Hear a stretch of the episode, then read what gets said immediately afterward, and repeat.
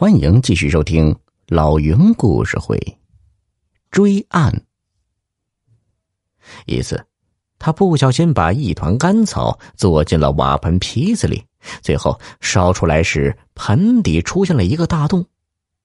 受此启发，他想出了一条毒计，设计出了一个空心的瓦盆，只留下一个针鼻大的小孔，通往盆底。然后灌满毒药，再用白蜡封上，卖给小兰。他想等远航回来，将他们一网打尽。不想啊，只毒死了小兰一人。他还没来得及做第二个空底瓦盆，就被云大人发现了秘密。王瑶将自知死罪难逃，长长的叹了一口气：“哎呀！”今生的债务算是彻底免掉了，只能等到来世再偿还了。由于王瑶将认罪伏法，证物俱在，整个案子便就此了结。云大人破了案子，不仅受到当地老百姓的赞扬，也得到了上司的赏识。由于他办事谨慎、勤政爱民，后来又升迁为。江苏巡抚，这个案子也渐渐的被人们遗忘了。时间一晃就过了五年。话说这年夏天，云大人因事路过苏州，遂到寒山寺游玩。寺里的方丈十分仰慕他的为人，不但拿出香茗与他品尝，还亲自陪他观赏寺里的风景。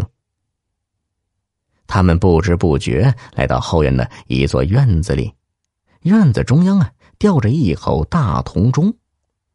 两人正兴味盎然的谈古论今，突然那口大钟自个儿嗡嗡的响了起来，震得旁边树上的花朵是沙沙的往下落。云大人很是惊奇，问道：“大师，这钟也不见有人敲它。”为何却自个儿想起来呢？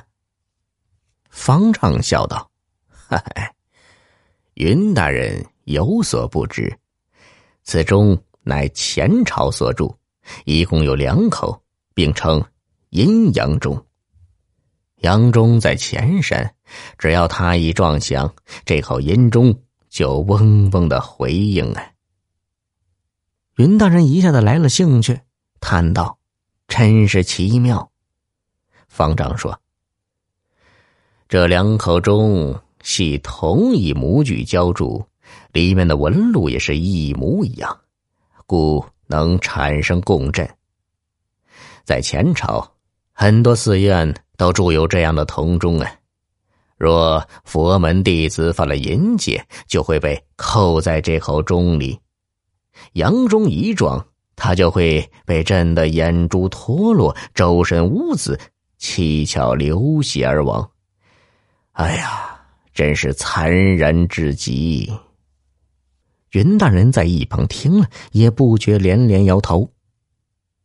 回到衙门，寒山寺的钟声还不停的萦绕在云大人的耳边，说者无心，听者有意。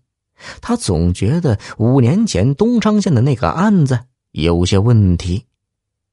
那小兰的死状竟和方丈说的如出一辙，眼珠子也是脱落的。难道他不是毒死的？转念又一想，不可能，凶手自己都承认了，案子也结了。